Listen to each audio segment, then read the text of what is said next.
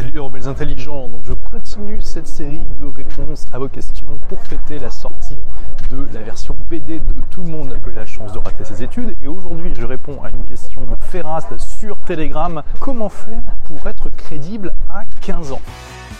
Une question qu'on peut élargir à comment faire quand on a l'air vraiment super jeune pour être crédible, quand on veut se lancer dans l'entrepreneuriat, dans plein de choses sur, euh, Internet.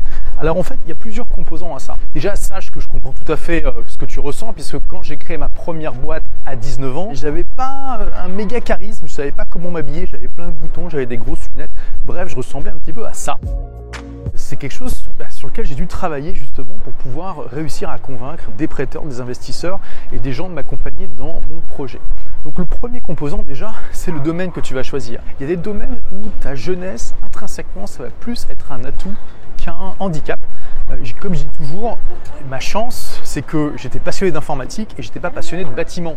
Ça aurait été plus difficile pour moi d'être crédible pour créer ma boîte à 19 ans si j'avais créé euh, dans le bâtiment que dans l'informatique. Parce que dans l'informatique, on peut se connecter un petit peu à cette vision, peut-être même ce mythe hein, du euh, petit génie de l'informatique qui commence jeune, qui bah, s'y est mis dedans quand il, quand il était très jeune et qui a déjà des compétences que les adultes n'auront jamais.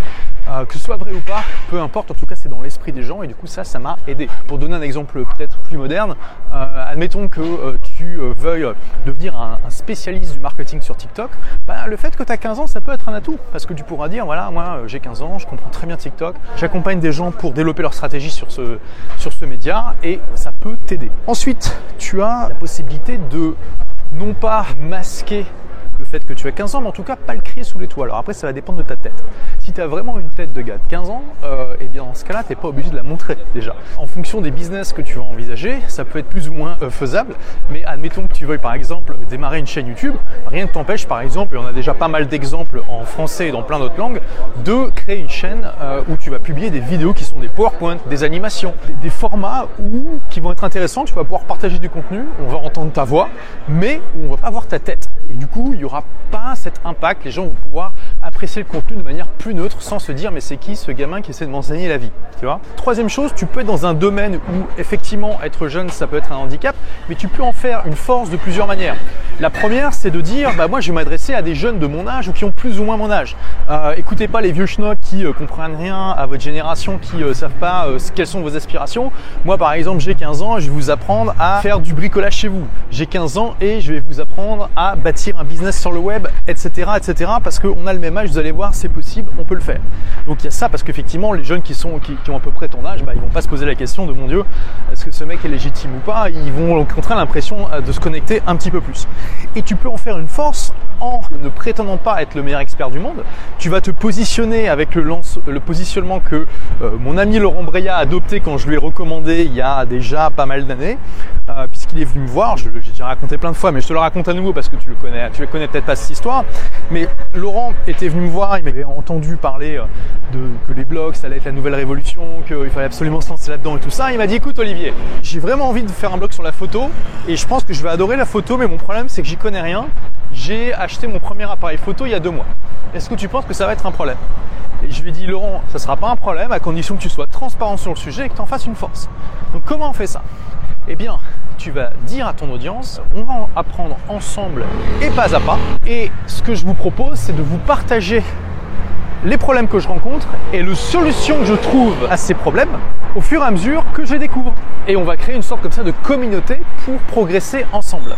Et ça, ça peut fonctionner très bien aussi parce qu'il y a des avantages à ça par rapport au positionnement de l'expert. C'est que justement, tu vas être connecté aux besoins des débutants de manière bien plus forte que quelqu'un qui a 20, 30 ans de bouteille. Dans le domaine de la photo, c'est ce que j'ai dit à Laurent, c'était d'autant plus fort que bah, quelqu'un qui avait démarré 20 ou 30 ans avant lui, euh, il avait démarré avant le numérique avec des appareils argentiques, avec une technologie qui était complètement différente. Et en plus, quelqu'un voilà, qui, qui a autant d'expérience, ça va être difficile pour lui de se rappeler qu'est-ce que c'est vraiment concrètement, à moins qu'il soit resté prof ou pédagogue. Qu'est-ce que c'est d'avoir ces problèmes-là qu'il a rencontrés il y a tellement longtemps qu'il s'en rappelle plus? D'ailleurs, Laurent a tellement euh, implémenté ce conseil qu'il a, il en a fait un slogan, hein, le slogan de son blog Apprendre la photo, ensemble et pas à pas, que tu ne peux pas utiliser parce qu'il a été déposé par Laurent, comme il a, il a bien fait de le faire. Donc, je t'ai déjà partagé quelques pistes pour euh, dépasser ta jeunesse. Puis, au bout d'un moment, tu peux aussi tout simplement serrer les dents, le don. Oui, tu vas te prendre des critiques. Oui, il y a des gens qui vont pas te suivre parce que tu vas, tu, tu es jeune, mais en même temps, bah, tu vas, il y a des gens qui vont quand même apprécier ta fraîcheur, ton courage, apprécier le fait que toi, tu essaies de faire quelque chose, et, ils vont te suivre, peut-être même t'acheter des produits. Et puis, bah, au fur et à mesure, au bout d'un moment, tu vas vieillir. Tu sais, ça, je sais que c'est triste, mais ça arrive à tout le monde.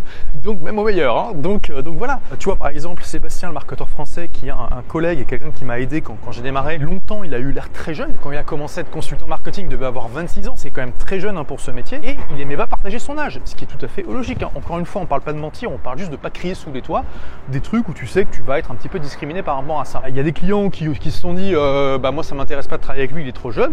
D'autres pour qui c'était pas un facteur. Puis au final, au bout d'un moment, euh, comme tout le monde, il a vieilli et maintenant il a plus ce problème. Donc tu peux aussi faire ça ou une combinaison de tout. Merci d'avoir écouté ce podcast. Si vous l'avez aimé, est-ce que je peux vous demander une petite faveur? Laissez un commentaire sur iTunes pour dire ce que vous appréciez dans le podcast tout simplement. Ça aidera d'autres rebelles intelligents comme vous à trouver le podcast et puis à être inspirés tous les jours ou presque par lui. Merci et à très vite pour de nouvelles aventures.